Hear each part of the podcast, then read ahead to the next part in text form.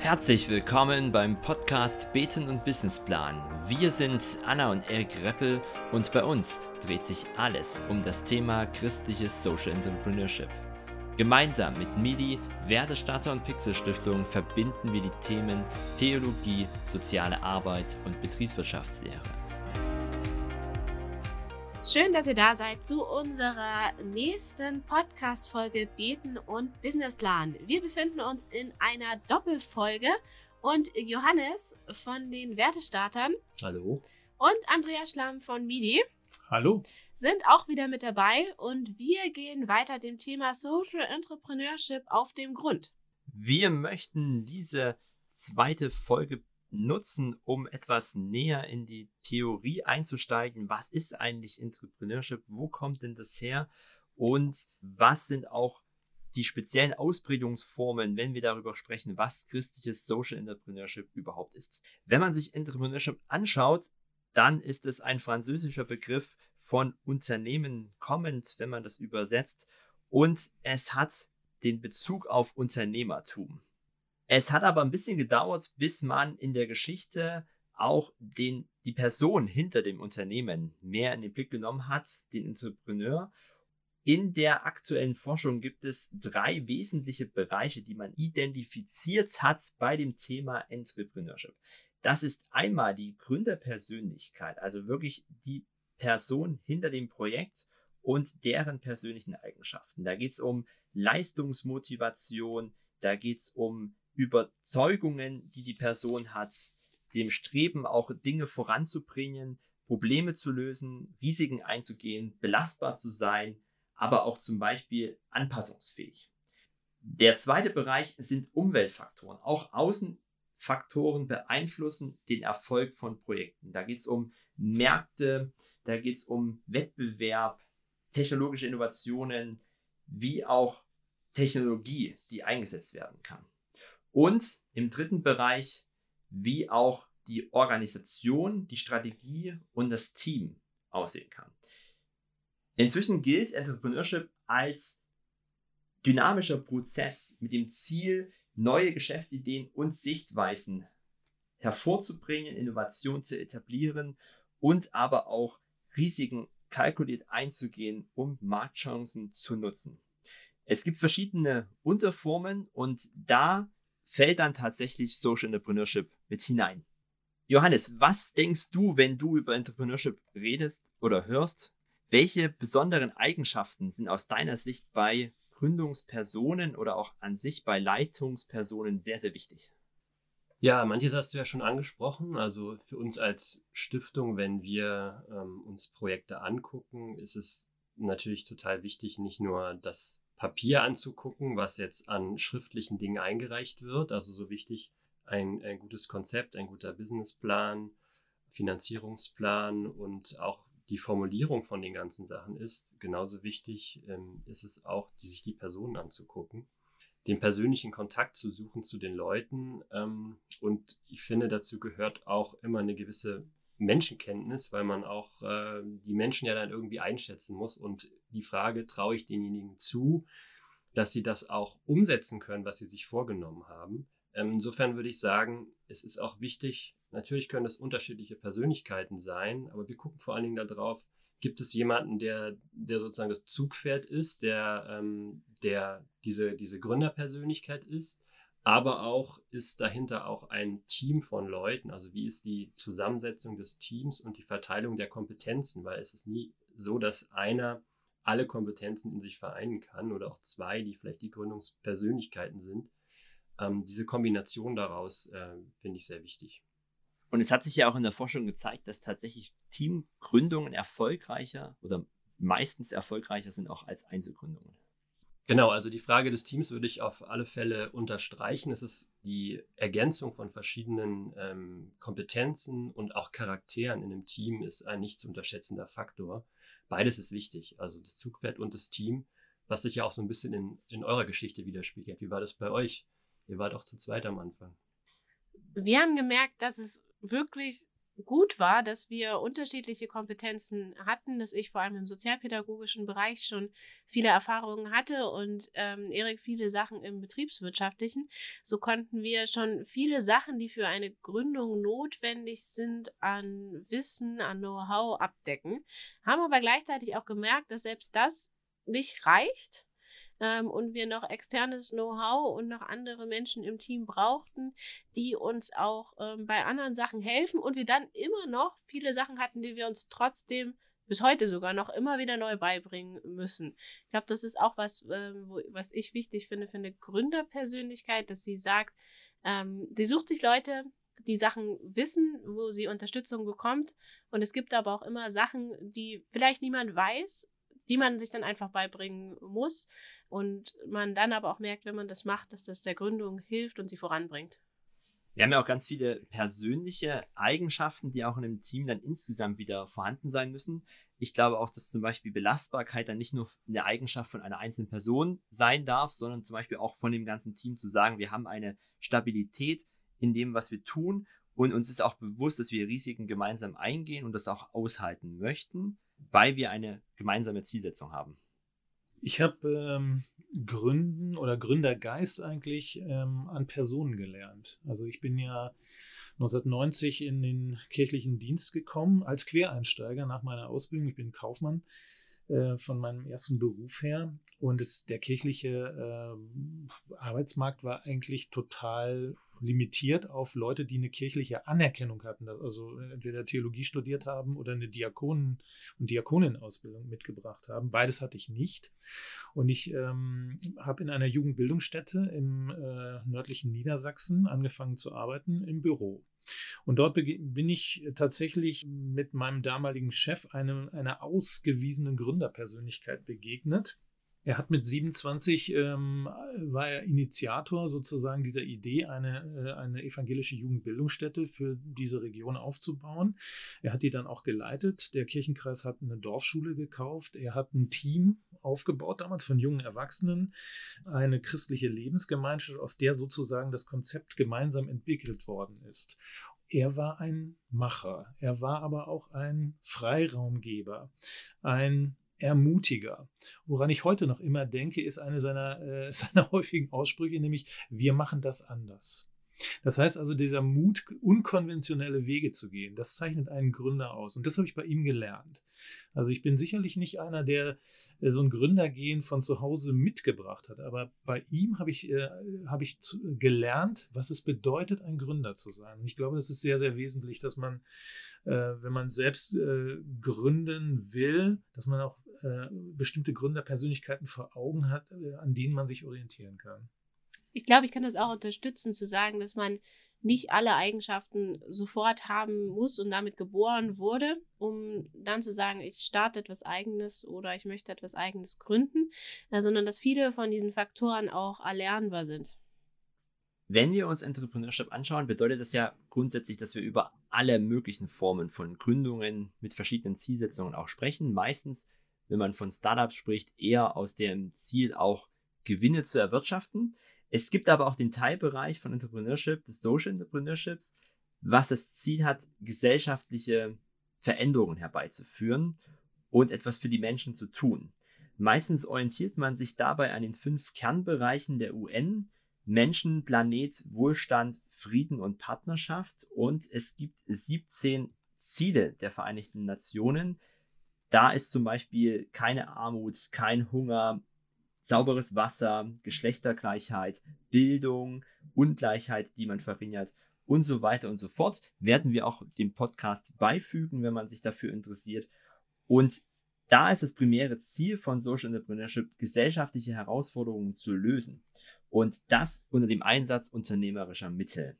Spannend ist für mich in diesem Bereich, wenn man sich auch Beispiele von Gründungen anschaut, dass die sehr, sehr unterschiedlich strukturiert und aufgebaut sind. Da gibt es zum Beispiel Ecosia, eine nachhaltige Suchmaschine, so ähnlich wie Google, die aber mit den Erträgen Bäume pflanzt. Oder Share, eine Marke, die einen Teil ihrer Erträge beim Verkauf von Getränken oder Lebensmitteln wieder sozialen Zwecken auch zuführt. Auch African Green Tech ist ein Beispiel für, man baut Solaranlagen in Afrika zur Stromerzeugung und die Einnahmen vor Ort helfen, das zu entwickeln, aber sichern auch den Menschen nachhaltig, dass sie Strom überhaupt vor Ort haben. Das Spannendste für mich ist allerdings auch die große Frage dahinter und deswegen würde ich auch immer jedem empfehlen, wenn man ein Projekt gründet, sich das auch genauer anzuschauen. Es gibt in diesem Feld gewinnorientierte Unternehmen, die sich freiwillig gewissen Zielsetzungen für die Gesellschaft unterwerfen, aber auch gemeinnützige Projekte. Das heißt, dort ist eine staatliche Steuererleichterung möglich, wenn ich mich gewissen Regeln unterwerfe. Zum Beispiel, dass ich keine Gewinne ausschütte, dass ich niemanden bevorteile. Und in dieser Spannung bewegen sich alle Social Entrepreneure, die in ihrem Projekt unterwegs sind. Ich würde gerne vielleicht auch noch etwas äh, dazulegen. Ich bin ähm, ehrenamtlich in zwei ja, sozialen Startups eigentlich ähm, engagiert. Das eine äh, ist Querstadt ein, ein ähm, eine kleine Organisation aus Berlin, ein Verein, der den Slogan hat, Berlin mit anderen Augen sehen. Da geht es nämlich darum, dass ähm, ehemalige Obdachlose sozusagen aus ihrer Perspektive Stadtführung in Berlin anbieten. Ähm, und es wurde dann später äh, ausgeweitet auf Geflüchtete. Die ähm, eine der Gründerinnen, äh, Sally Ollich, ist heute im Vorstand des äh, CENT-Netzwerks, also Social Entrepreneurship Netzwerk in Deutschland dieses kleine Startup ist äh, mehrfach ausgezeichnet worden als eine Bildungsinnovation. Das zweite, äh, wo ich ähm, Social Entrepreneurship erlebe, ist in der Stiftung Jona. Ähm, eine, eine Organisation, die sehr ähnliche Dinge tut wie äh, ihr hier in Erfurt äh, von Pixel Sozialwerk. Also in einem sozialen Brennpunkt äh, Berlins zu arbeiten, eine offene äh, Kinder- und Jugendarbeit anzubieten also den, den Kindern bessere Chancen zu ermöglichen. Äh, das ist so äh, da, wo ich Social Entrepreneurship mitgestalten kann aus der Perspektive eines Vorstandsmitglieds. Johannes, ihr fördert ja als Stiftung auch verschiedene Projekte. Möchtest du uns nochmal einen kurzen Einblick geben in eure Projekte, ähm, wie sie diese Thematiken auch unterschiedlich beantworten? Ich finde es gut, dass du die, ähm, diese 17 UN-Ziele genannt hast, weil das ja genau die Frage ist, ähm, oder ein Kernbereich von, von Social Entrepreneurship, dass man eben auch ein, ein soziales Problem lösen will. Und hier wird einem eigentlich, wenn man sich die mal anguckt, werden einem 17 Vorschläge gemacht. Und ähm, ich glaube, dass im Grunde alle Projekte sich hier irgendwo wiederfinden können. Und damit kann man einfach super argumentieren, wenn man auch außerhalb der christlichen Blase, sage ich mal, ähm, sei es für Fördermittel, sei es, wenn man mit kommunalen ähm, Institutionen ins Gespräch kommt, dass man einfach auch konkrete Probleme, gesellschaftliche Probleme löst. Wir haben ähm, da noch eine zweite Geschichte, die wir auch unserer Arbeit zugrunde legen, die fünf Cs der positiven Entwicklung. Wir können es ja auch hier dem, dem Material nochmal beifügen. Die fünf Cs sind Kompetenz, Confidence, Connection, Contribution und Character. Das steht auch im Kinder- und Jugendbericht der Bundesregierung, dass das sozusagen ähm, äh, Ziele sind, die man ähm, mit kind in der Kinder- und Jugendarbeit erreichen kann. Und das sind alles Dinge, die finde ich, ähm, wenn ich im christlichen Bereich gucke, christliche Wertevermittlung gucke, die man, auf die man sich beziehen kann. Also vor allem Character ist einfach, ja, ähm, auch die Herzensbildung sozusagen. Und das ist dann auch schon die Verbindung von dem normalen, in Anführungsstrichen, Social Entrepreneurship zu dem, zu dem christlichen. Die Verbindung sozusagen. Also wir haben den Gemeinnutzen, wir haben aber auch das Christliche dann mit dabei und das zu verbinden das ist immer ein bisschen die Herausforderung und das, wo aber auch ähm, wir als Stiftung natürlich gerne hingucken. Damit sind wir schon mitten im Thema. Wir sprechen in diesem Podcast ganz häufig von christlichem Social Entrepreneurship und wir wollen jetzt auch nochmal der Frage nachgehen, was bedeutet das eigentlich konkret, wenn wir darüber sprechen und was verstehen wir darunter? Ich finde, Johannes hat mit dem äh, Stichwort Herzensbildung schon ein sehr, sehr wesentliches Stichwort gegeben. Äh, das Herz spielt in der Bibel ja eine sehr, sehr zentrale Rolle. Es ist der Sitz der Persönlichkeit sozusagen, der Sitz von Gut und Böse, wo die Entscheidungen gefällt werden. Es ist nicht der Kopf, nicht der Bauch, es ist das Herz. Du hast von Charakterbildung gesprochen. Ich glaube tatsächlich, darauf äh, kommt es an. Ähm, Wir neigen unserer Gesellschaft dazu, dass wir möglichst gut funktionierende Personen hervorbringen, die also möglichst gut in unserer Gesellschaft funktionieren.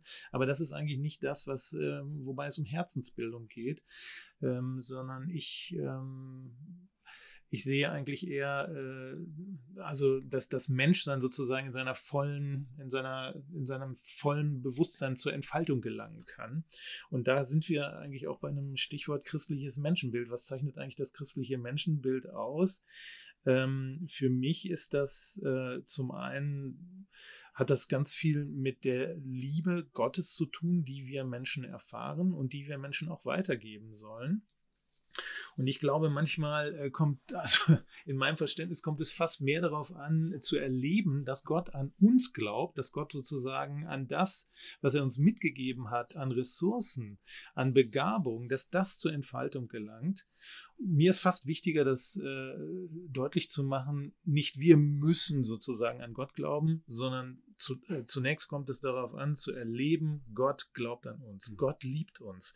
Und das äh, möchte ich tatsächlich auch durch meinen Lebensstil zum Ausdruck bringen. Also, dass das spürbar ist, äh, ich bin von Gott geliebt. Äh, auch mit meinen Unzulänglichkeiten. Und wenn Kinder und Jugendliche das zum Beispiel erleben oder auch Menschen, die ähm, Brüche in ihrem Leben erfahren haben, die nicht ganz so gute Chancen haben wie äh, Menschen aus begüterten Elternhäusern. Wenn sie das erleben, das, das hat so eine verändernde Kraft. Und das möchte ich eigentlich durch christliches Social Entrepreneurship zum Ausdruck bringen. Mhm.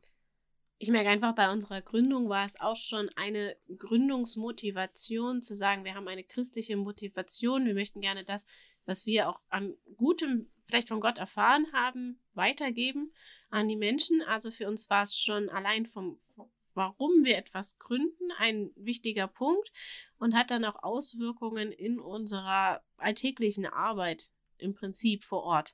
Das, ähm, was mich immer wieder beruhigt, ist, dass wir einfach uns des christlichen Menschenbildes ähm, benutzen können ähm, dass das für uns so eine Grundkonstante ist, dass wir uns gar nicht erstmal Gedanken machen müssen, wie gehen wir eigentlich mit Menschen um, sondern dass wir von vornherein wissen, jeder Mensch ist wertvoll, jeder Mensch ähm, ist geliebt und darauf wollen wir aufbauen und wir wollen versuchen, die Menschen so zu sehen, wie Gott sie auch sieht und sie so zu behandeln. Und das hilft uns in unserer alltäglichen Arbeit und es motiviert uns, glaube ich, auch für mich ist der christliche Aspekt auch genau darin begründet und deswegen auch dieser Begriff christliches Social Entrepreneurship, weil das Thema Gemeinde, Spiritualität, Jesus, Bibel, die Weitergabe oder auch die Nachfolge, das sind keine Themen, die in einem normalen Social Entrepreneurship eine Rolle spielen oder wesentlich sind. Und da ist auch für mich nochmal dieser besondere Aspekt, der dazukommt und der es auch deswegen verdient, dass wir von christlichem Social Entrepreneurship reden dürfen. Dieser Aspekt macht das Ganze aber auch ein bisschen komplizierter, weil wir dann von Unternehmertum reden, von Sozialem und von Christlichen, wo wir auch wieder voll äh, da sind, wie unser Podcast eigentlich auch heißt, Beten und Businessplan, dass wir diese Themen miteinander verbinden möchten. Johannes, ihr als Stiftung, ihr seid ja eine christliche Stiftung, ihr wollt christliche Werte fördern. Wie kommt das dann wieder zusammen mit eure sozialen Zielsetzungen? Beziehungsweise, wo kann das ein Konflikt sein? Kommt es zu einem Konflikt? Wie geht ihr da heran? Ich würde sagen, es ist erstmal kein Konflikt. Wir müssen beides sehen und, und als Stiftung beides bewerten.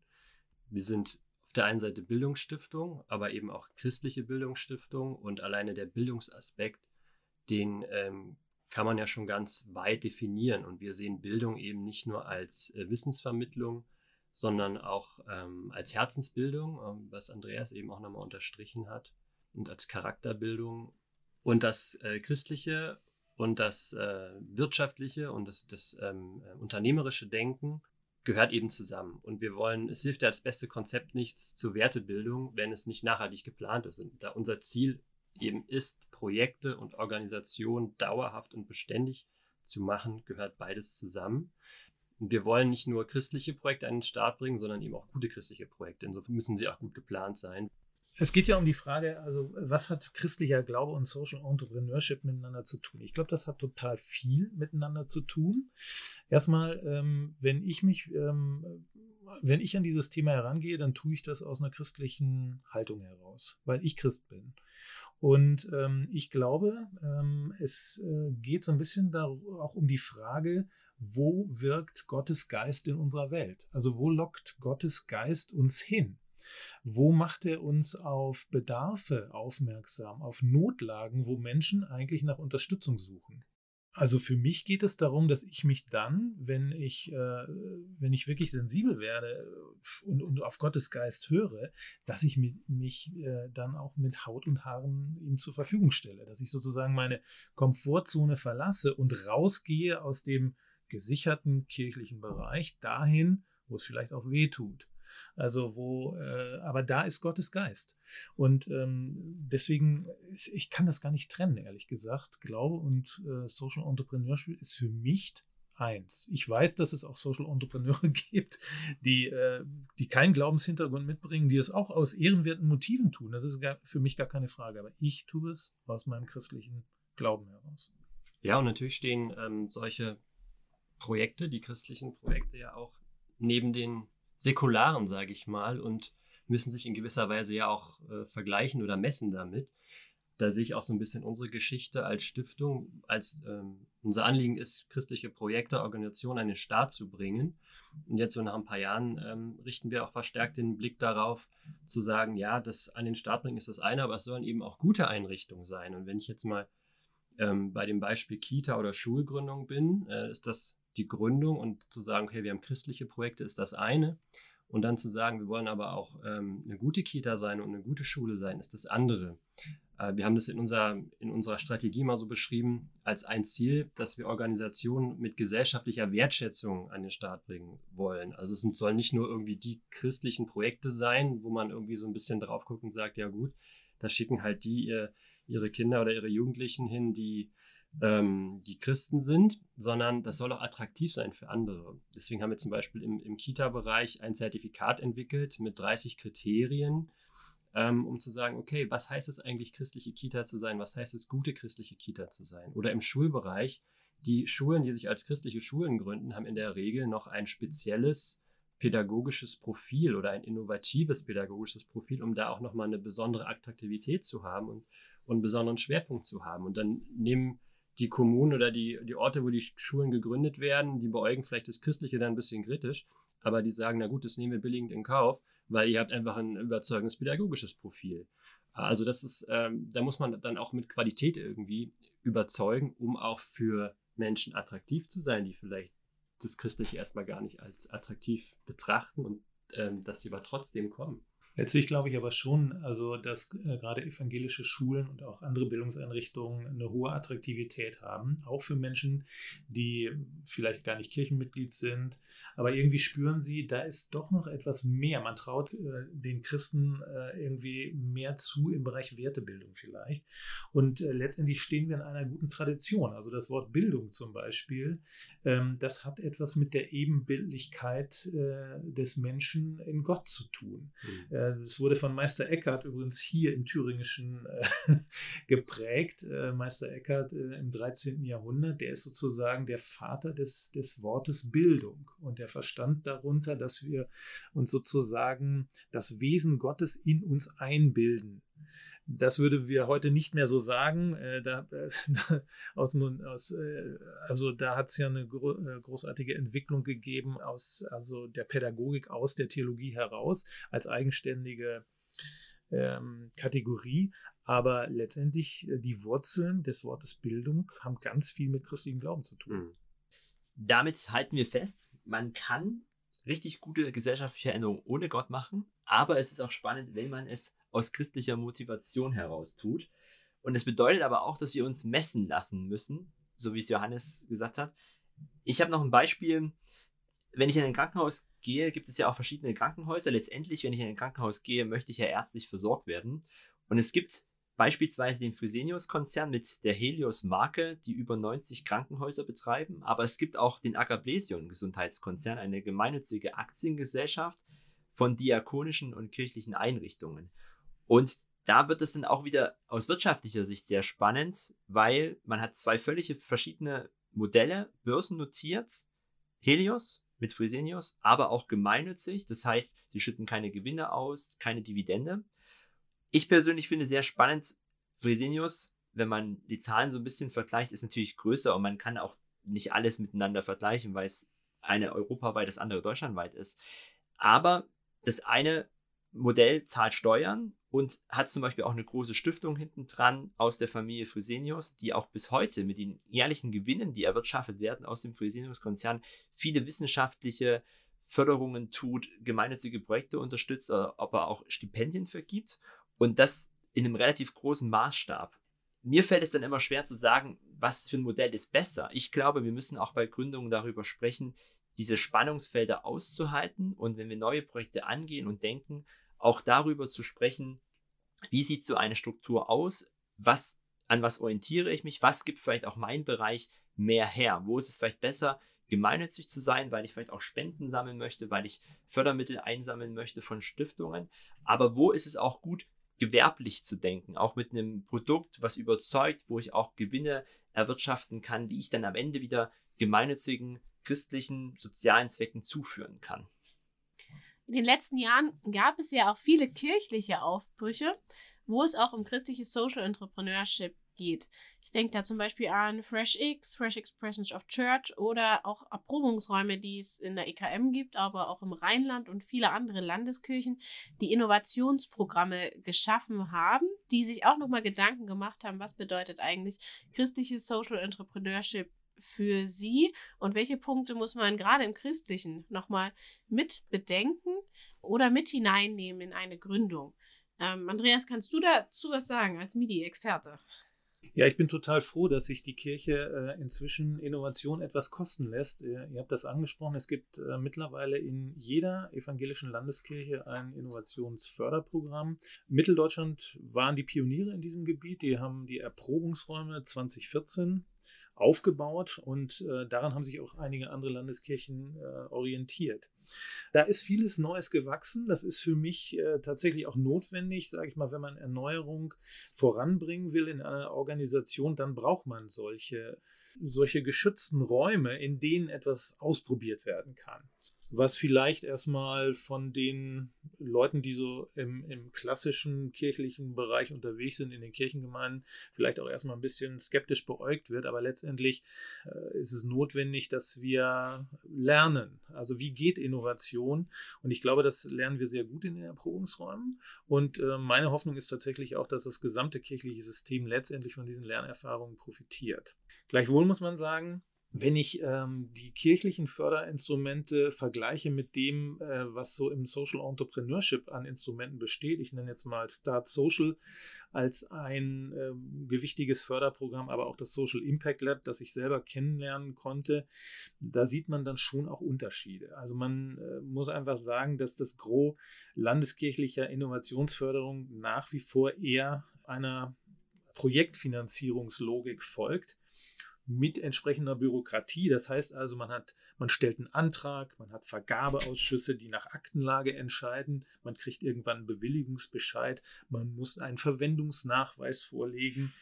Und ganz ehrlich, dieses System bringt eher Antragsteller hervor, aber keine Entrepreneure. Ich glaube, mittlerweile hat man das Begriff noch in der Kirche, ähm, dass man daran etwas ändern muss.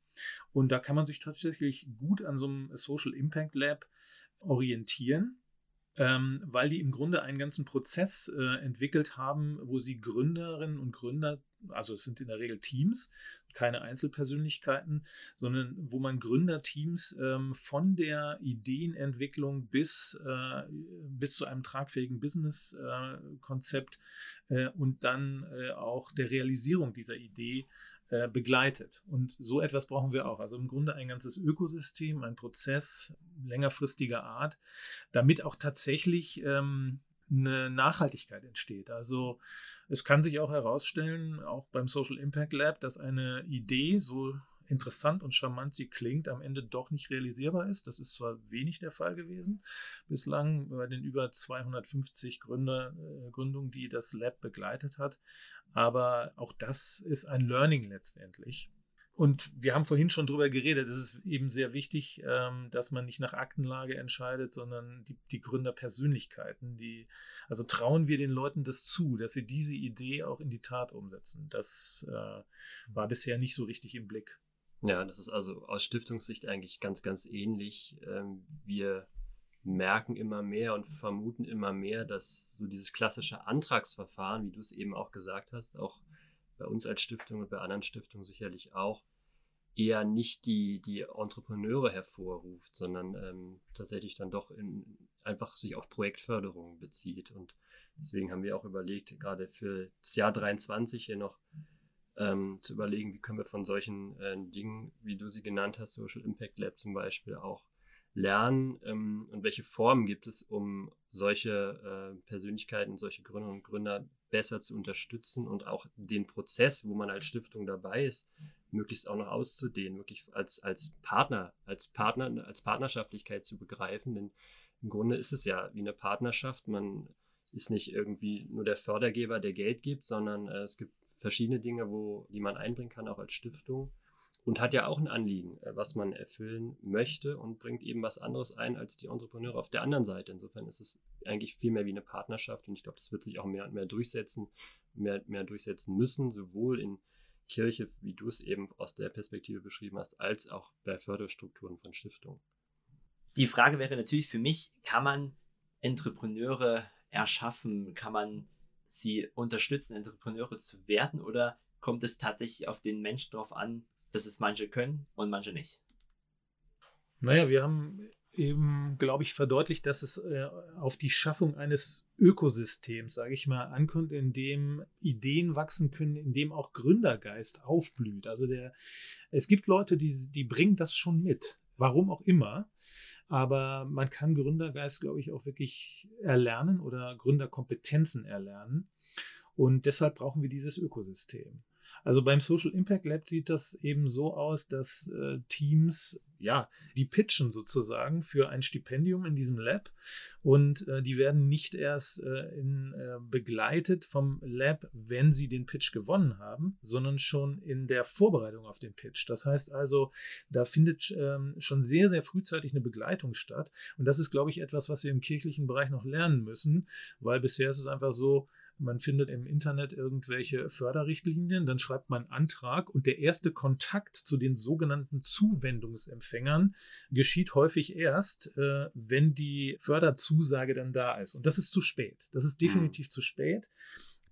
Beim Social Impact Lab können wir lernen, dass es eben darauf ankommt, also eine ganze Reihe von Workshops anzubieten, wo erfahrene Gründerinnen und Gründer ihr Wissen weitergeben an die Teams. Das kann zu Rechtsformen sein, das kann zu Marketing sein, das kann auch auf die, also auch, es kommt auch auf die Motive und die Story der Gründerinnen und Gründer an, auf die Beziehung innerhalb des Teams. Also da findet ein umfassender Coaching-Prozess letztendlich statt.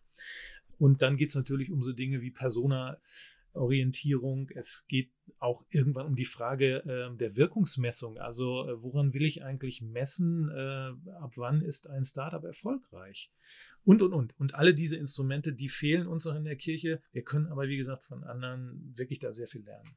Ich denke, wenn man das richtige Ökosystem hat, ist das auch sehr motivierend für Gründer und Gründerinnen, weil ich kenne viele Menschen, die etwas gegründet haben, auch gegen starke Widerstände, die dann aber stark kämpfen mussten und dadurch auch teilweise viel Zeit verloren haben und nicht so schnell wachsen konnten, wie wenn sie Menschen gehabt hätten, die von Anfang an äh, sie unterstützt hätten oder auch Strukturen gehabt hätten, die sie von Anfang an beraten und gecoacht hätten. Da mit anzusetzen, auch Menschen zu unterstützen, die sagen, sie haben irgendwie was Gutes auf dem Herzen, aber wissen noch gar nicht ganz genau, wie und was. Und wenn ihnen jemand sagen würde, macht das einfach nicht, würden sie es auch nicht machen. Genau diese Menschen ähm, müssen wir auch fördern, ausfindig machen, damit auch äh, die die Möglichkeit haben, etwas Eigenes starten zu können. Ja, und vielleicht aber auch manchmal zu sagen, äh, mach's besser nicht. Also das finde ich gehört auch dazu.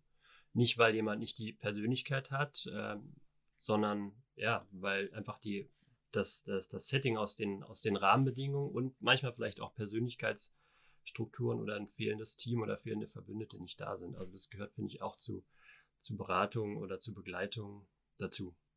Und es passt sehr gut äh, zum Thema Umweltfaktoren, dass selbst wenn ich die perfekte Persönlichkeit vielleicht schon habe in dem Moment, vielleicht die Umweltfaktoren außenrum, die Lücke gar nicht da ist oder diese Gelegenheit zu sagen, jetzt hier an dem Ort ist der richtige Punkt, wo ich starten kann. Und ich dann auch nochmal schauen muss, vielleicht kann ich da unterstützen, in die richtige Situation auch hinein zu geraten oder vielleicht auch mit dem richtigen anderen Team, vielleicht aus einer anderen Stadt oder an einem anderen Ort auch zusammenzuarbeiten. Ist das bei euch schon mal vorgekommen, äh, Johannes, bei Wertestarter, dass äh, ihr Menschen hattet, die sich für etwas beworben haben, für einen Antrag gestellt haben, aber ihr am Ende sie unterstützt habt, dass sie dann doch was ganz anderes entstanden ist? Sowas kommt immer wieder vor, würde ich sagen. Das kommt automatisch vor, wenn man in einer, in, einer, in einer sehr frühen Phase mit den Leuten unterwegs ist. Dann kann sich natürlich auf dem Weg auch noch viel ändern und ich erlebe das immer als oder fast immer als sehr positiv. Die Alternative ist ja, dass man starr an seinem Plan festhält und dann irgendwas nicht funktioniert. Und wenn man, es gehört ja auch zum, zum Unternehmertum dazu, dass man Dinge flexibel anpasst und agil denkt.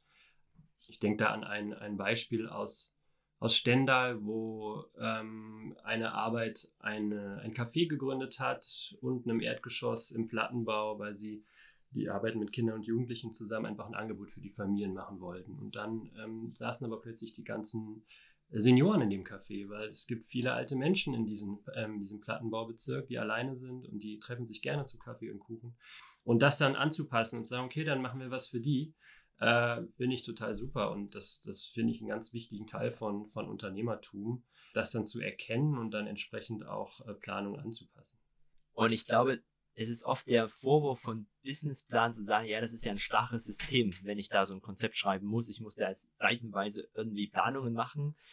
Und das ist ja gar nicht flexibel. Und ich glaube aber, eigentlich hilft es, über genau diese Fragen auch nachzudenken, sich einen Plan zu machen, zu schauen, ist es überhaupt realistisch, mit Leuten zu sprechen, sich Dinge anzugucken und dann vielleicht auch festzustellen, nein, der Punkt ist noch nicht gut, da müssen wir nochmal ran und dann muss ich natürlich einfach die Seiten löschen und nochmal von vorne anfangen.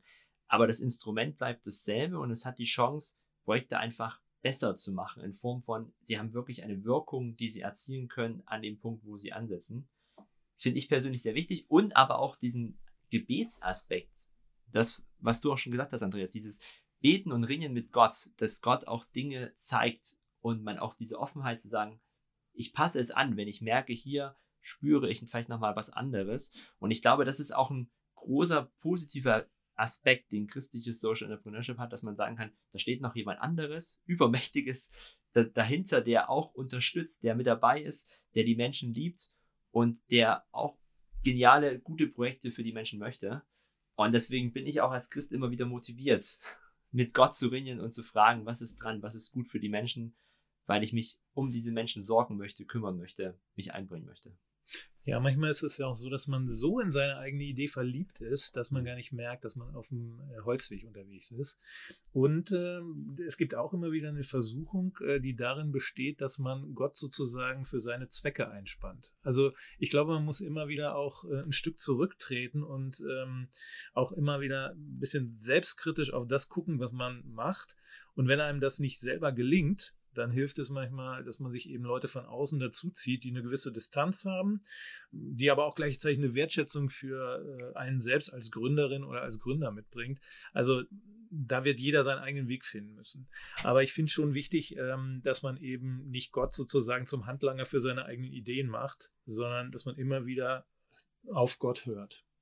Schauen wir abschließend vielleicht nochmal auf einen ganz anderen Bereich von christlichem Social Entrepreneurship, wenn wir nämlich nicht davon sprechen, wir sind auf einer grünen Wiese unterwegs, wir machen was komplett Neues, sondern auch so ein bisschen anknüpfend an das, wo Andreas schon unterwegs war, zu sagen, ich bin in einer bestehenden Organisation und ich möchte dort neue Dinge ausprobieren, Innovationen schaffen und gute Projekte machen. Ja, ich kann da insofern meine Perspektive einbringen, weil ich äh, 2014 von der Berliner Stadtmission gebeten worden bin, ein neues Geschäftsfeld aufzubauen, also den Bereich Bildung. Da gab es schon, ähm, also die Berliner Stadtmission hatte damals schon eine Kita, es gab auch äh, Einrichtungen im Jugendbereich, also offene Arbeit. Und doch, wenn man so einen neuen Bereich aufbaut, dann äh, geht das nicht ganz spannungsfrei äh, vonstatten. Also ich habe daraus gelernt, dass Organisationen wirklich gut daran äh, tun, erkennbare Innovation Labs oder so würde ich das mal nennen, zu schaffen, die neben dem Kerngeschäft, was ja auch laufen muss, äh, und was letztendlich auch die Ressourcen für äh, Innovationen bereitstellen muss, dass neben dem Kerngeschäft sozusagen Räume geschaffen werden mit ausdrücklichem Segen der Leitungsebene, in denen experimentiert werden kann, in denen neue Geschäftsfelder erschlossen werden, neue Geschäftsmodelle entwickelt werden. Und letztendlich heißt das dann, dass auch eine ganze Organisation darauf vorbereitet werden muss, denn sonst neigen die etablierten Strukturen eben dazu, den Intrapreneuren äh, in diesen Labs die gleichen bürokratischen Prozesse aufzuerlegen, die für den Rest des Unternehmens gelten. Und das ist dann frustrierend und ermüdend. Und, äh, manchmal ist es auch so, dass äh, Mitarbeitenden in diesen Strukturen äh, mit Neid und Missgunst begegnet wird. Das muss man ein Stück weit aushalten als Intrapreneur. Und als Intrapreneur glaube ich, man braucht schon ein gewisses Maß an Resilienz, um eben auch mit Rückschlägen im Prozess äh, umgehen zu können oder auch der Gegenwehr der etablierten Strukturen, die ich eben äh, angesprochen habe. Wenn wir agile Prozesse wollen, die brauchen tatsächlich äh, gerade so am Anfang einen gewissen Schutzraum, denn sonst sind sie bald eben nicht mehr agil. Aber Andreas, da bist du nicht allein. Wenn wir nochmal auf unsere Geschichte auch zurückschauen, Anna, wir haben ja auch immer mal ein paar neue Projekte gestartet ich glaube, selbst ein Startup muss diese Agilität immer wieder sich selber aufzwingen, zu sagen, wir, wir halten nicht nur fest an dem, was wir ausprobiert haben, sondern wir probieren auch immer wieder neue Dinge aus und bleiben damit letztendlich auch offen, lebendig und mit dem Blick nach vorne gerichtet hin, was würde helfen, was, was ist eine gute Möglichkeit. Und das kann auch so ein Aufbau, eine Geschichte sein, von neuen Ressourcen, die ich über Projekte bekomme, die ich vielleicht auch wieder für neue Projekte nutzen kann. Deswegen ist es für mich kein abgeschlossener Prozess, sondern es ist eine Fortsetzungsgeschichte, die man immer wieder neu schreiben kann. Ich kenne es auch als Beispiel aus meiner ersten Gründung von der Kidsarbeit im Plattenbau. Da hatte ich das angefangen in einer bestehenden Vereinsstruktur und äh, kann rückblickend sagen, dass das sehr große Vorteile wie genauso sehr große ne-, Nachteile hat, etwas in einer bestehenden Struktur zu gründen überhaupt, weil ich konnte auf viele Ressourcen zurückgreifen, die ich sonst nie gehabt hätte und ich wahrscheinlich auch nie gestartet hätte sonst ähm, in dem jungen Alter und mit den wenigen Erfahrungen, die ich hatte, konnte aber Räume nutzen, die schon da war, konnte verschiedene Spielsachen auch auf Menschen zurückgreifen. Da war schon eine Buchhaltung und Lohnbuchhaltung da, die einfach äh, funktioniert hat und ich hatte auch ähm, nicht das riesige Risiko am Ende, ähm, dass alles am Ende scheitert ähm, und hatte Unterstützer da. Andererseits ist man natürlich in einer bestehenden Struktur, wo man schauen muss, wie kann man sich dort einfinden, was gibt es da vielleicht auch für Kämpfe, für Ressourcenkämpfe, wer will vielleicht mehr haben als der andere oder ist neidisch oder was auch immer, so dass man da immer abwägen kann, dass äh, beides hat Vor- und Nachteile, ob man jetzt sagt, man fängt auf der grünen Wiese an oder man startet mit einer Kirchgemeinde, einem Verein, einer Organisation im Hintergrund. Bei beidem braucht man, glaube ich, das Stichwort fand ich von Andreas wichtig, eine hohe Resilienz. Also in beiden Fällen, ähm, ich erlebe das auch immer wieder bei der Weiterbildung, die wir mit der CVM-Schule machen für die Fresh X-Pioniere, wo eigentlich die meisten von denen richtige Gründungspersönlichkeiten sind. Die bringen aber schon immer eine relativ hohe Frustrations, Frustrationserleben aus Kirche in der Regel mit und brauchen da einfach auch eine, eine dicke Haut irgendwie. Und man darf keine Angst und keine Scheu haben, auch zu scheitern, weil ich glaube, wenn, wenn man was Neues beginnen will, ob jetzt in bestehenden oder in noch nicht vorhandenen Strukturen, muss man auch bereit sein, äh, auch mal zu scheitern und darf sich davon nicht zurückwerfen lassen. Und ich würde fast sagen, wenn man nicht auch auf dem Weg irgendwo mal gescheitert ist, hat man wahrscheinlich nicht genug ausprobiert. Das ist manchmal so eine Plattitüde, aber klar, aus den Fehlern lernt man eben auch dann in der Regel am meisten. Ich liebe da wirklich die deutsche Sprache, denn äh, Scheitern, da steckt auch gescheiter werden drin. Ja. Und ich glaube, darum geht. Vielen, vielen Dank, Andreas und Johannes, dass wir euch zu Besuch haben durften. Super spannend. Jetzt sind wir am Ende dann doch wieder bei Entrepreneurship. Die persönlichen Eigenschaften, die Menschen mitbringen sollten, wenn sie Projekte angehen, egal ob das intern ist, auf der grünen Wiese und auch unabhängig der Motivation. Sehr, sehr spannender Einblick und Rundblick um das Thema. Wir hoffen, dass es euch geholfen hat, viele Themen auch nochmal ein bisschen besser einordnen zu können, auch nochmal die Breite und die Spannungsfelder vor Augen zu haben. Wir freuen uns natürlich immer über Gründungen an sich und ich glaube, da darf auch jeder seinen Weg finden, den er gehen möchte und der für einen passt. Es gibt da selten falsch und richtig. Man muss am Ende Entscheidungen treffen. Wir hoffen natürlich, dass auch Beten und Businessplan da ein gutes Konzept sein kann, eine Vorgehensweise, über christliche Social Entrepreneurship zu sprechen und auch über die Möglichkeiten, die das Ganze für bestehende Organisationen, Kirchen, Diakonie hat, aber auch für ganz neue Dinge, die wir vielleicht noch gar nicht wissen, dass sie richtig cool sein werden im nächsten Jahr. Wir freuen uns, dass ihr mit dabei wart. Äh, vielen Dank und bis zum nächsten Mal. Tschüss, vielen Dank. Es war mir eine große Ehre, euer Gast sein zu dürfen.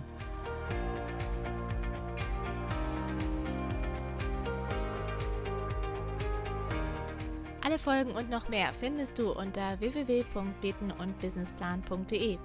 Dieser Podcast ist ein Gemeinschaftsprojekt von Wertestarter, der Stiftung für christliche Wertebildung, MIDI, der Evangelischen Arbeitsstelle für missionarische Kirchenentwicklung und diakonische Profilbildung sowie der Pixel Stiftung.